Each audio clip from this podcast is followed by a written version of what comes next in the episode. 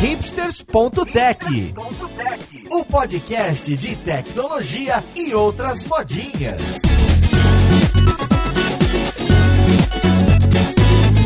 Olá, caríssimo ouvinte, seja muito bem-vindo a mais um episódio do seu podcast favorito. Meu nome é Paulo Silveira, esse aqui é o hipsters.tech e hoje a gente vai falar da carreira de ciência de dados. Isso é, a gente vai falar das diversas vertentes e possibilidades com as pessoas que trabalham diretamente com dados ou em áreas muito próximas a ela. E para aproveitar, a gente vai falar da Semana Data Science que a Lura vai promover totalmente gratuita que vai vir por aí. Então fica no podcast e vamos ver com quem que a gente vai conversar.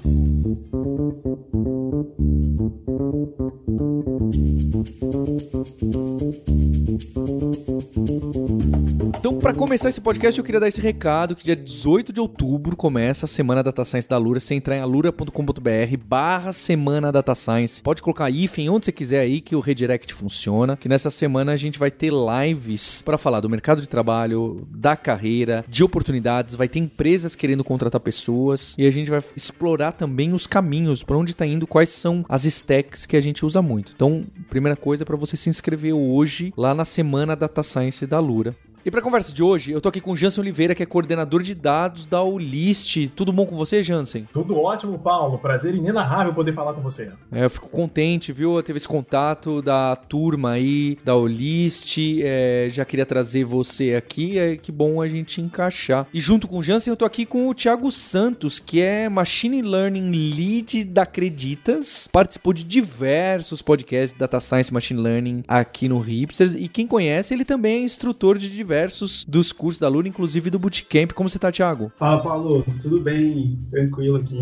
ansioso para bater esse papo. E também a Laísa Dias, que é analista de produto de voz na Globo ou na Globoplay, Laísa? Explica para mim. Oi, prazer estar aqui com vocês. Eu faço parte do grupo né, de vertical de produtos e serviços digitais na Globo, que engloba também o Globoplay. É verdade, às vezes eu converso com o pessoal da Globo, eu já entendi que o pessoal englobou todas as marcas, né? Colocou todas. E eu sempre, eu sempre dou uma comida de bola. É bem-vinda, Laísa. E para completar esse time, eu tô aqui com o Guilherme Silveira, que é líder de inovação e cientista de dados na Lura e vulgarmente conhecido também como meu irmão. Tudo bem, Guilherme? Tudo bom, Paulo? Tamo aí. Bem, eu queria, para a, a gente ter essa conversa, conversa, eu queria cada um de vocês, independente do quão próximo vocês estão do Data Lake, o quão próximo vocês estão do Rede General, ou vocês estão completamente distantes, estão ali no Excel, ou estão conversando com o time, dão, são chefes do time. Eu queria entender, primeiro, vocês, tá? Cada um de vocês. Eu queria que você me falasse qual que é o dia a dia do trabalho do Jansen, da Laísa, do Thiago, do Guilherme, próximo ou longe de dados, porque eu acho que quem tá começando nessa carreira, eu acho que uma coisa que é pra gente encantar as pessoas é mostrar essa pluralidade e de que tem muitas ramificações e de que os dados permeiam aí diversas carreiras paralelas. Às vezes a gente dá nome tudo de cientista de dados, tudo de alguma coisa de dados, mas aí você vai conversar com a empresa vizinha e na empresa vizinha o mesmo nome da vaga tem uma funcionalidade completamente diferente do que que faz, não é? Acho que não é só em ciência de dados, tudo em tecnologia é meio assim, mas em ciência de dados é, eu acho mais maluco ainda. Então queria que cada um pudesse falar um pouquinho do que que faz exatamente. Aqui no Olist, é, o meu papel, a minha missão é ajudar a estruturar os dados da empresa de maneira que tanto os humanos, né, pessoas, os tomadores de decisão possam é, utilizar os insights para que levemos o nosso negócio a outro patamar, mas como também é, possamos construir algoritmos que automaticamente tomem suas decisões e com isso a gente consiga escalar o nosso negócio. Então, é, para que isso aconteça, né, a gente tem vários papéis aqui dentro. Né? A gente tem a figura do arquiteto voltado para dados, a gente tem a figura do analista de dados, do MLOps, do engenheiro de dados, do cientista. E o meu papel aqui dentro do Olist é ajudar a coordenar né, toda essa turma para que a gente consiga sair do outro lado com um produto de dados. Jansen, explica para a gente o que, que faz a Olist, porque a Olist é bem grande, mas algumas pessoas não conhecem. Você pode falar um pouquinho? Claro, o Olist ele é, uma, é uma empresa né, que ela tem cinco anos de idade e a gente ajuda a quem quer vender a encontrar quem quer comprar. É tão simples quanto isso, né? É, nós somos uma ferramenta que descomplica a entrada de lojista nos marketplaces. É, desde o empreendedor que nunca vendeu nada online ou aqueles vendedores ou marcas que já possuem o seu comércio próprio, né, o seu próprio e-commerce e querem aprimorá-lo, né? Então a gente a, aumenta os canais de vendas possíveis para que esse lojista tenha mais é, capilaridade né? e mais visibilidade também no ambiente de marketplaces. No meu time, né, no, no time de voz dos produtos da Globo, a gente tem pares, né, e a gente se apoia muito na equipe de BI.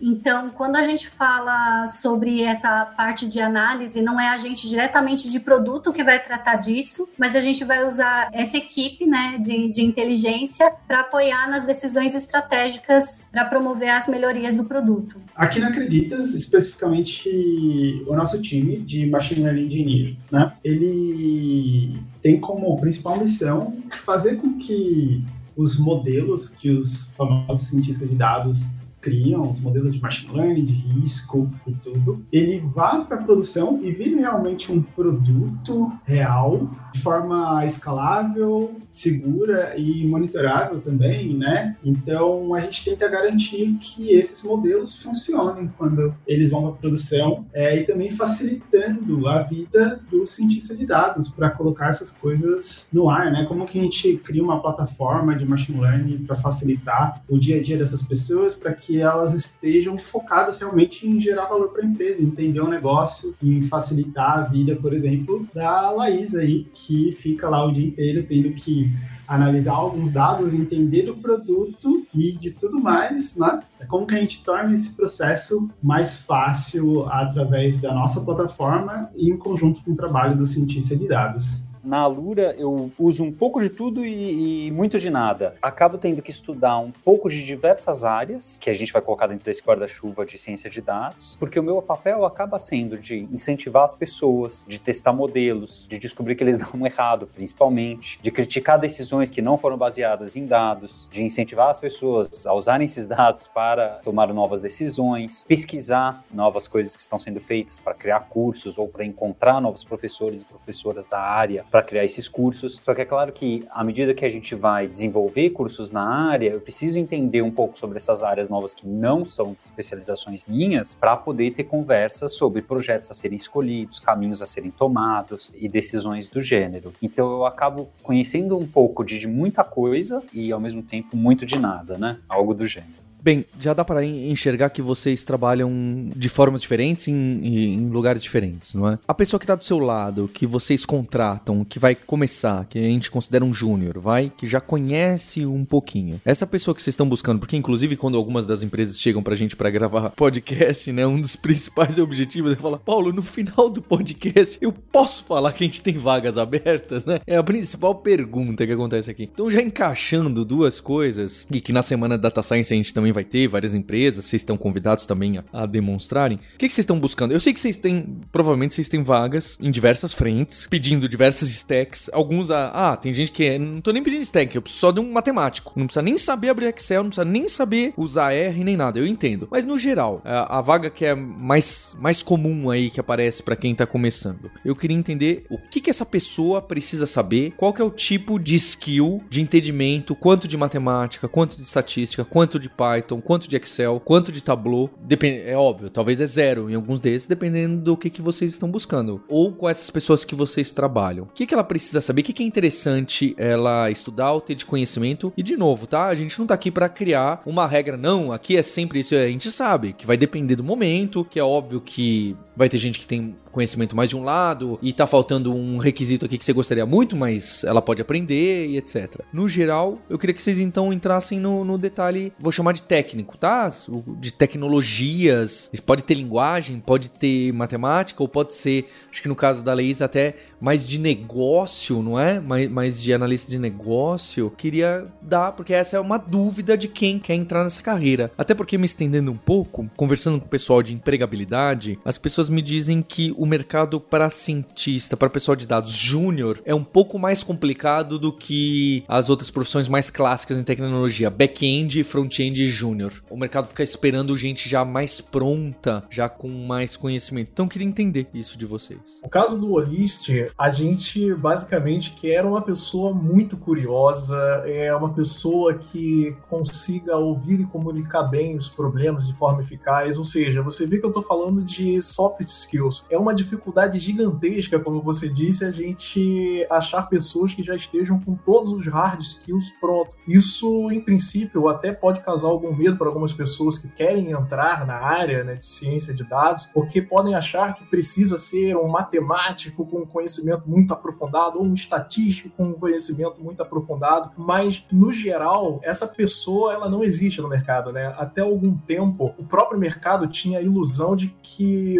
o, teria um unicórnio chamado cientista de dados que ele atenderia de ponta a ponta a demanda, a produtização do dado, né? E no fim das contas o que acontecia era que a pessoa que é, tinha um conhecimento muito profundo de estatística, de matemática, ela criava lá um, um modelo, fazia lá um reporte e aquilo ficava preso no PPT. E aquele skill de computação, como ele não tinha, isso não virava de fato um produto, um acionável para o negócio. Isso durante muitos anos foi um grande problema para o mercado de um modo geral. Então, aqui dentro do Olist, a gente tem muito bem é, é, separado é, perfis para que eles se complementem dentro de uma squad. Então, a gente tem o perfil do engenheiro de dados, que é a pessoa que tem um skill set muito parecido com o engenheiro de software, só que aplicado a dados. É um engenheiro de software que evoluiu bastante no tema banco de dados e ele consegue lidar, usar todas as técnicas de engenharia é, de software e aplicá-las a dados, para grandes volumes de dados. O cientista de dados é a pessoa que consome essas informações que foram estruturadas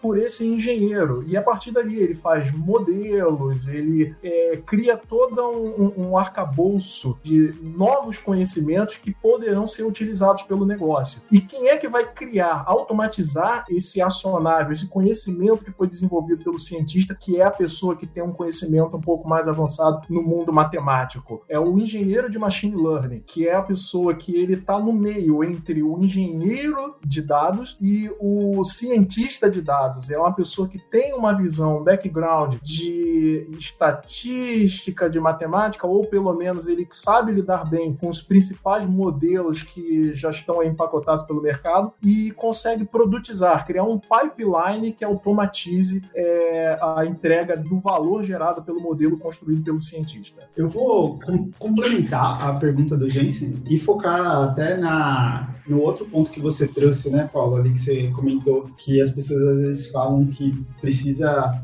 para júnior é um pouco mais difícil ou alguma coisa do gênero, né? Uh, eu acho que isso tem um pouco de relação com o contexto histórico da, da profissão e por ser tão recente também, né? Então, não sei, acho que quando eu comecei na área, por volta de 2014, 2015, por exemplo, é dificilmente você realmente via uma vaga de uma pessoa para uma pessoa mais júnior, porque precisava de um certo nível de conhecimento, você precisava entender de certas coisas que que já de, de, modelos de machine learning, de, de, análise de dados e tudo mais, e as empresas ainda tavam, estavam experimentando isso, né, para tentar é, gerar valor de alguma maneira.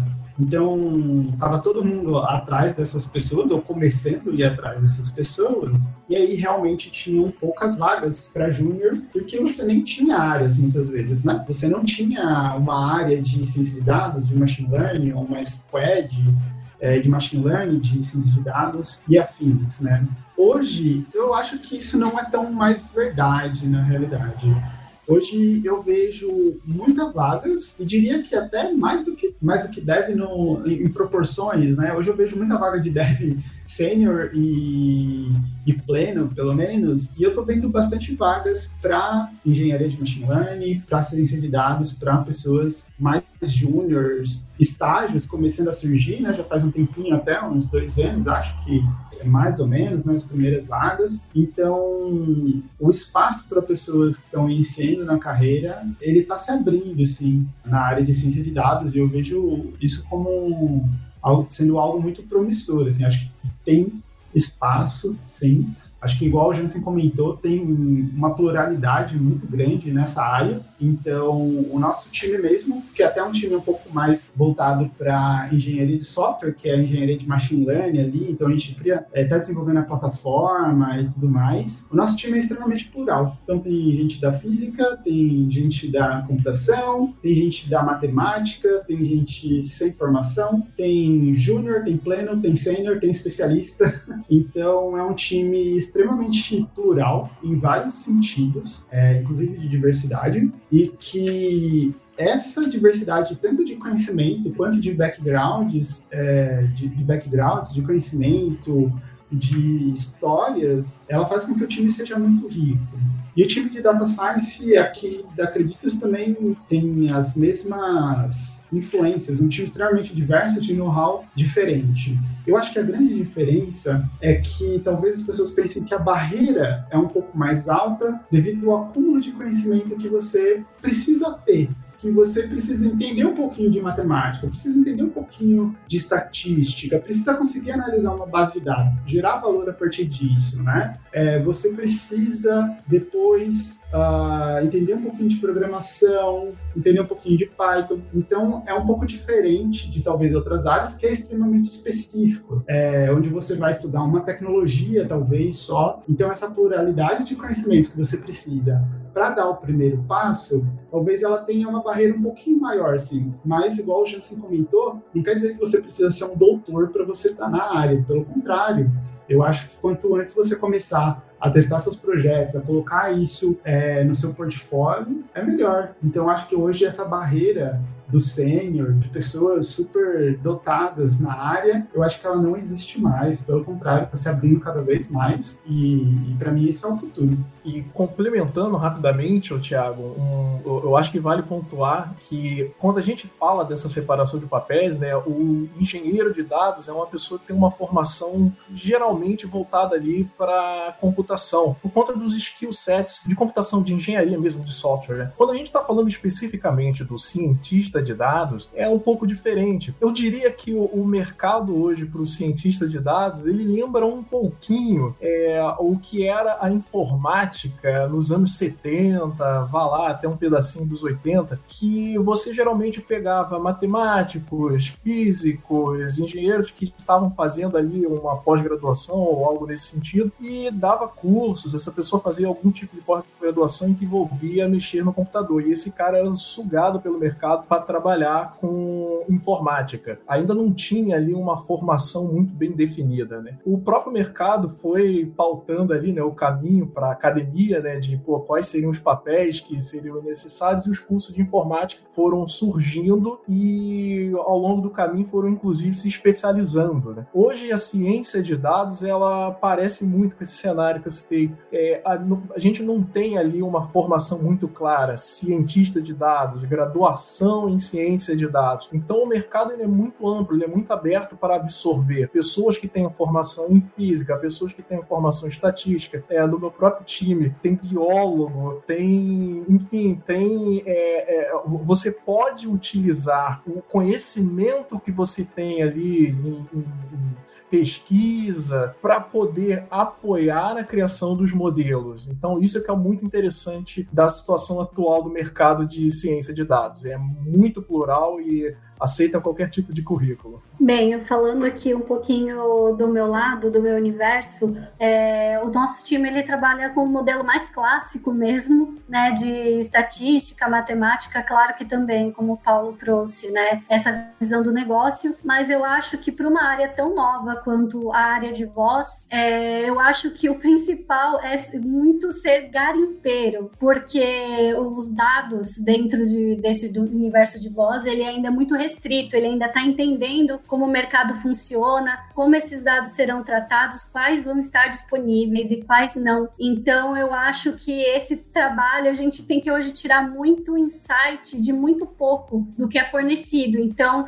além de, do garimpeiro que ele, que ele tem que ser, eu acho que tem que ser tem, tem que ter essa visão, muito a visão do mercado, que isso a gente tem visto, e uma visão criativa, que os, os profissionais trabalham diretamente com, com a gente, mesmo trabalhando diretamente com matemática, eles sempre têm que ter é, soluções muito criativas ou leituras muito criativas desses dados ou como a gente vai apresentar eles. Então, eu acho que é um pouco diferente desse universo mais uh, de ciências de dados e tudo mais, mas eu achei curioso isso, né? Que dessa questão da escassez, de trabalhar com essa escassez. Eu queria, eh, antes até Gui falar, desculpa te interromper, atropelar você, né? Mas é, eu acho muito curioso, e é um ponto que eu esqueci de comentar, que a Laísa me fez despertar aqui, né? Como a ciência de dados, na verdade eu não diria ciência de dados, mas a análise de dados, é, tomar decisões baseadas a dados, ela expande a profissão agora, né? Então, na realidade, a Laísa é uma pessoa de produto que diariamente tem que lidar ali, pelo menos analisando, é, tomando decisões baseadas nisso, e esse conhecimento faz já a diferença, né? E acho que, igual o Jansen comentou, cada vez os times de ciência de dados e de machine learning, de afins, eles começam a ficar mais especializados para que as decisões, na verdade, é, sejam tomadas para quem entende do negócio. Né? Então a ciência de dados ela vai além só da profissão, né? Não é que você não é um cientista de dados na carteira ou um engenheiro de machine learning ou qualquer outro nome que você seja, você não está trabalhando diariamente com dados, tomando decisões e aprendendo sobre o seu negócio, de como melhorar seu produto, de como tomar a decisão correta e afins, né? Eu acho isso extremamente interessante e, e rico na nossa área, né? Eu fico até emocionado de falar, porque eu realmente sou puxa-saco, gosto. E, e acho muito legal ter essa visão também, que não é só, só é, não é só a profissão cientista de dados ou engenheiro de dados, engenheiro de machine learning está diretamente associado. Qualquer profissão, qualquer coisa que você esteja fazendo nesse momento, se você consegue analisar sua base de dados, se você consegue tomar decisão, seja para melhorar as vendas da sua barraquinha de cachorro quente na esquina, para mim você já está fazendo ciência de dados, né? Igual a Laísa, tá, a Laísa já está fazendo ciência de dados para mim e assim por diante. Eu acho isso muito, muito legal legal. Lá na Alura, né, a gente tem alguns, alguns times de dados, então vou citar dois times que estão envolvidos com, com o trabalho de dados, mais ligado à parte de conteúdo. Então, uma equipe é a de professores e professoras, então essas pessoas costumam ser especialistas em alguma área de dados, às vezes machine learning, às vezes inteligência artificial, às vezes mais em estatística, mas em alguma dessas áreas que não necessariamente é a área que a pessoa vai ensinar, porque ela já traz uma bagagem razoavelmente generalista, né, naquele momento. Então ela já tem uma experiência generalista, uma especialidade e ela vai ensinar e expandir esse conhecimento dela à medida que ela ensina. Então ela costuma ter uma especialidade e saber razoável de outras áreas. Já uma segunda equipe que eu acho que é muito importante para quem está começando, que vai ser mais próximo do que a gente está conversando aqui, que é o time Scuba, né, que é a equipe que dá suporte, que ajuda muito as pessoas no dia a dia, os alunos e as alunas no dia a dia. Então, nessa equipe, costuma ter pessoas mais no começo de carreira, e aí é mais comum que, por exemplo, pensando em, em ciência de dados, a pessoa tem algum conhecimento já numa linguagem, por exemplo, em Python, né? Alguma biblioteca, um pouco de visualização, um pouco sobre essa questão de visão crítica, até mesmo criativa que a Laísa lançou, né? Por quê? Porque isso vai aparecer durante os cursos. Só que aí o conhecimento, a partir daí, dessa, desse começo incipiente, né? Vai sendo elaborado e se desenvolvendo junto com a gente, crescendo junto com a gente, porque é o começo da carreira é, nessa área. Então, um pouco da linguagem, um pouco de alguma biblioteca, um pouco de visualização e uma visão crítica criativa sobre, sobre números, né? Você olhar números, criticar e, e ter ideias.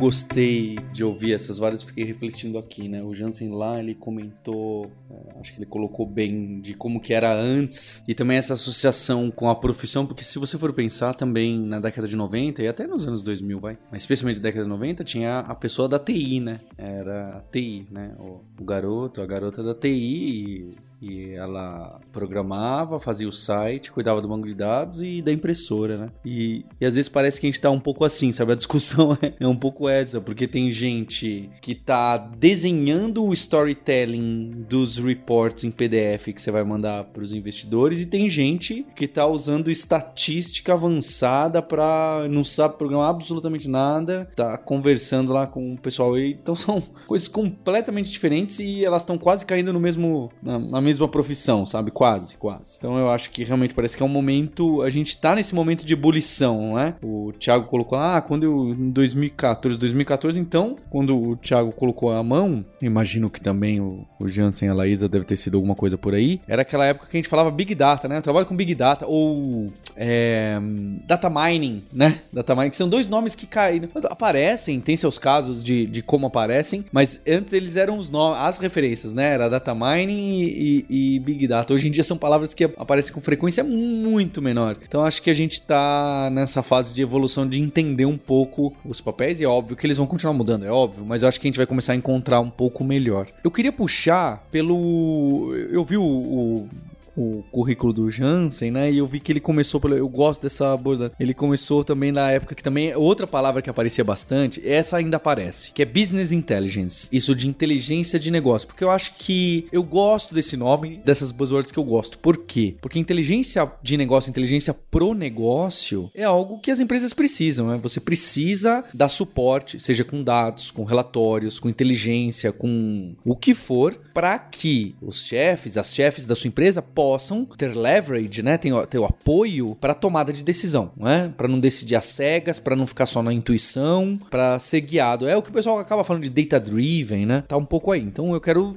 ajudar na inteligência do negócio como? Eu vou minerar dados, eu vou olhar o big data, eu vou trabalhar aqui com, com o que eu tenho para ajudar. Então essa é uma forma onde eu acho que aparece muita gente de dados. A gente tem o time da Laísa que trabalha com análise de voz, que é um negócio totalmente ciência, matemática e etc etc. Não é para ajudar a chefia a tomar a decisão, não é, é outro caso. Mas eu vejo muita gente entrando nessa área, por quê? Acho que inclusive na, na, na Lura a gente tem pessoas assim que trabalhavam no financeiro, a Thaís e tal. Ah, trabalha no financeiro, é muito boa de report, de Excel, aí começa no BI, come, come, aí começa a enfiar a mão, sabe onde? SQL. Eu acho que a gente não, não, não, não bateu aqui. Assim como o Excel, o SQL, o banco de dados relacional tradicional, acaba sendo uma fonte absoluta ali de muita importância, porque especialmente as corporações é, mais não só as mais antigas, mas te, todas têm uma base de banco de dados relacional muito grande e você saber navegar lá acaba sendo importante. Então eu queria que vocês colocassem por aí e esse caminho, porque quem tá ouvindo a gente e pensa nessa carreira, eu acho que esse é um caminho sólido, válido e, e que oferece é, diversas vertentes aí depois que a pessoa cai nisso. Então eu queria entender banco de dados, SQL, para onde vai, o que, que dá para fazer com isso. Bom, sem dúvida o, o banco de dados e é, enfim, se a gente está falando de ciência de dados, o, a espinha dorsal disso é o tema banco de dados, né? O meu caminho, né, antes de estar trabalhando diretamente ali com ciência de dados, com um banco de dados, melhor dizendo, né, com BI que você citou, eu era desenvolvedor?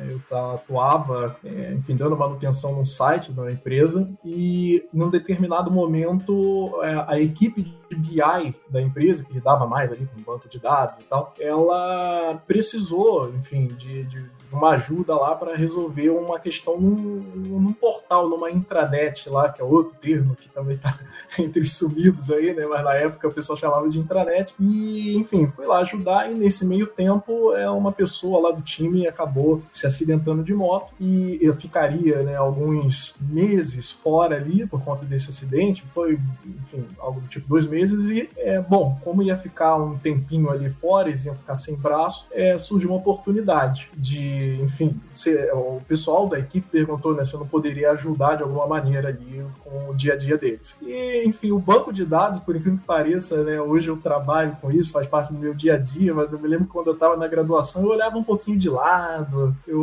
achava ali que não, não, não era o que mais me apetecia dentro do mundo da computação, né, do que eu estava estudando ali. E, de repente, eu fui confrontado ali, né, com essa situação, mas enfim, pô, eu, eu gostei, né? Eu tava, tava, ali no meio do desafio, já tava acompanhando um pouquinho ali do dia a dia deles e caí dentro. E comecei a ler livros relacionados a isso, me aprofundar cada vez mais ali em lidar com queries cada vez mais complexas e tal. E quando a, essa primeira pessoa que se acidentou de moto retornou, incrivelmente, não é culpa minha, outra pessoa se acidentou no time, foi um momento ali também bem complicado e essa pessoa ia ficar mais tempo ainda fora. E, enfim, acabei continuando ali, né, lidando com o trabalho ali de dia a dia de BI e quando essa outra pessoa que se acidentou de moto retornou, eu essa uma pessoa do time que, enfim, ficou grávida, né, e ia ficar muitos meses fora. E aí, enfim, o pessoal, bom, cara, você já tá manjando bastante aí, já tá lidando bastante com quer, vem para cá, pode ficar aí no time. E fui me aprofundando cada vez mais ali em conhecer queries e tal, até que chegou um momento em que é, o, o, volume do banco de dados ele já estava ficando muito grande. É aí onde entravam na época essas palavras, Big Data, né, para poder lidar com todo esse volume de dados. Big Data, enfim, todos esses caras e todos esses termos, no fim das contas, estão falando de meio de você manipular dados, ou seja, de criar queries ou algo muito similar a isso. Então, é, esse conhecimento de SQL é a base, é o, o fundamental para que você consiga caminhar numa carreira de ciência de dados. E aí, quem mais quer colocar de SQL? E assim, eu gostei bastante. Acho que esse realmente é, é sem contar a história do pessoal, dos times aí, das coincidências, que aí fica mais raro, mas que é uma ótima história. Eu concordo com o Jansen, né, que realmente SQL, para você estar no dia a dia ali, ele é essencial para você aprender a fazer seus queries, relatórios e afins, né? Principalmente se for para BI,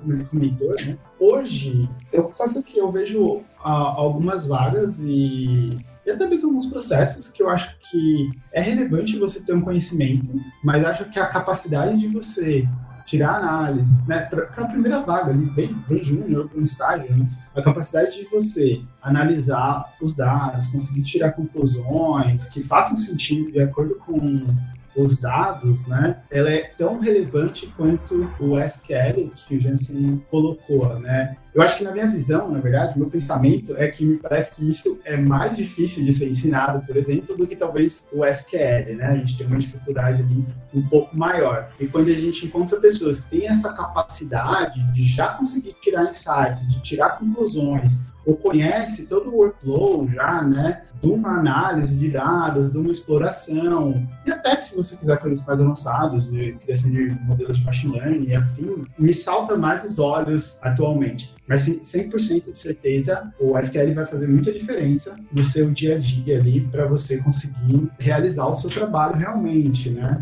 Uh, então, então, essa parte de análise, de testar, de experimentar, de gerar valor para mim, ela também é bem, bem fundamental nesse sentido. Eu queria dar uma sugestão de quando eu comecei com Python para ciência de dados. Eu já tinha um conhecimento de SQL e foi isso que eu trouxe para o Python. Por quê? Porque por exemplo, se você vai começar, você já sabe SQL, quando você cai no, no Pandas, né, você importa o Pandas e sem nenhuma linha de código já começa a executar aquilo que você fazia em qualquer outro lugar com SQL, você já começa a fazer num Jupyter Notebook. Então, por mais simples e bobo que isso pareça para alguém que é experiente na área, isso é uma mão na roda enorme, porque assim, você, logo de cara, você já começa a se sentir confortável naquele ambiente do Jupyter Notebook, que você vai estar explorando várias coisas por um bom tempo agora. Então, eu acho que isso é, é, muito positivo, você poder vir do mundo do, do SQL para o Python dentro do Jupyter Notebook potencializa muito, acelera muito essa curva de aprendizado, porque você se sente confortável nesse ambiente. Acho que isso é muito positivo. É, uma coisa que eu acho muito doido também de como o background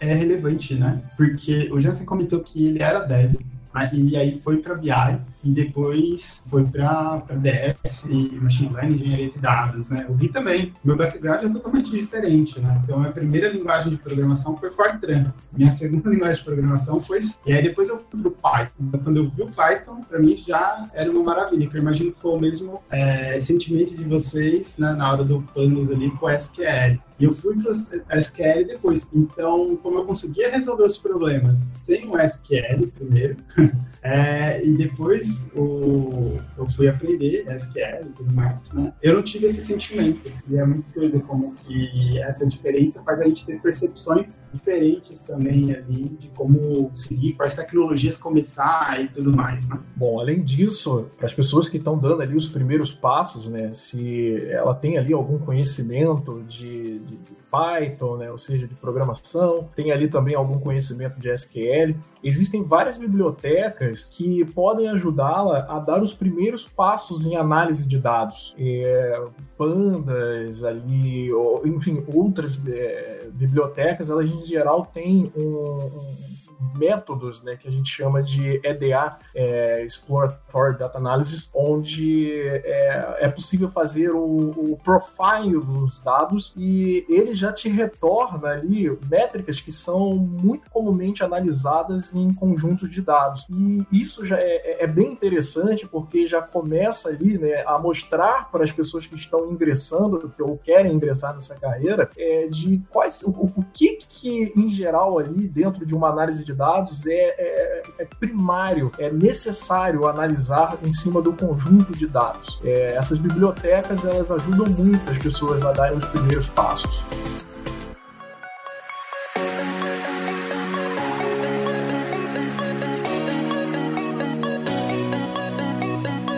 Bem, a gente falou bastante dos primeiros passos, de possíveis caminhos, e queria que vocês deixassem então como um, um recado aí de onde tem as vagas para as pessoas é, conversarem com vocês e e poderem submeter aí. E, e, também queria anotar, tá? Esse caminho realmente, esse caminho das pessoas que foram de dev para BI, para ciência de dados, ou até direto de é, negócios para BI, para ciência de dados, é algo que eu vejo com alguma recorrência. Não é da noite para o dia, tá bem? Mas eu vejo com bastante recorrência pessoas de negócio indo para o BI e daí caindo em algo mais ciência de dados, um pouco mais hardcore aí, com um pouco mais de código. Bom, as pessoas que estão é, tentando ingressar na área, o Olish tem várias várias vagas. Por favor, apliquem. É, gostaríamos muito aí de que vocês é, nos ajudassem é, a juntos empoderarmos o comércio do Brasil e do mundo. É, temos, você pode procurar o perfil do Olist na GUP, temos diversas vagas lá, tanto para cientistas quanto para engenheiros, é, analistas de dados e mulheres do meu Brasil, por favor, também apliquem para nossas vagas. Como é difícil encontrar as mulheres aí dentro desse meio de dados, né? É, é, é um corte é, no mundo, em geral, na área de tecnologia, né? Já já tem ali alguma dificuldade, né? Mas especialmente no mundo de dados é, é, é, um corte difícil de ser encontrado. Então, adoraríamos que vocês mulheres nos prestigiassem aí com a inscrição nas nossas vagas. São muito bem-vindas para nos ajudar a empoderar o comércio do Brasil. Para quem quiser dar uma googlada, eu não vou fazer um jabá tão bom quanto do acha, mas para quem quiser dar uma googlada, a gente tem bastante vaga lá na Acreditas, pode colocar carreiras acreditas, até para conhecer um pouquinho mais de carreira é, diversidade lá é um dos nossos pilares, é, é, é, um ponto muito positivo também, acho super bacana. E lá você vai ter tanto vagas na área de dados, área de engenharia de dados, como também vagas em outras áreas, por exemplo, marketing, se eu não me engano, tem algumas vagas abertas que é o seu conhecimento em dados, produtos também, porque o seu conhecimento em dados também pode fazer a diferença ali para você conseguir a sua primeira vaga, pode ser o seu diferencial e tudo mais. Então tem, tem bastante espaço, não explorem só a área de dados lá, podem explorar algo que vocês acharem que faça sentido também tem bastante oportunidade por lá. Bem, nosso canal oficial para aplicação aqui para Globo é o Vem Pra Globo e também no nosso canal no LinkedIn. São diversas áreas e a área de tecnologia está crescendo muito dentro da Globo, então só vem. E na Alura é só entrar em contato com a gente. Estamos esperando. Pessoal, eu queria agradecer a participação de vocês e dar as boas-vindas para as pessoas que querem entrar nessa carreira, conhecer um pouco mais. É óbvio, a gente listou diversas tecnologias, às vezes eu fico, é, me dá essa ansiedade, porque é legal a gente falar das diversas opções, mas ao mesmo tempo assusta esse monte de tecnologia que a gente acaba citando em paralelo paralelo. Mas chamo também para quem quer começar a participar da semana Data Science que a gente vai ter aí dia 18 de outubro. Você pode se inscrever em alura.com.br barra semana Data Science. Espero que alguns de vocês que estão aqui, ó, é, participando do podcast estarão lá. E agradecer a você, ouvinte, pela audiência, pela sua participação, por compartilhar esse episódio com quem tá dando os primeiros passos na área. A gente tem um compromisso na próxima terça-feira. Hipsters, abraços. Tchau.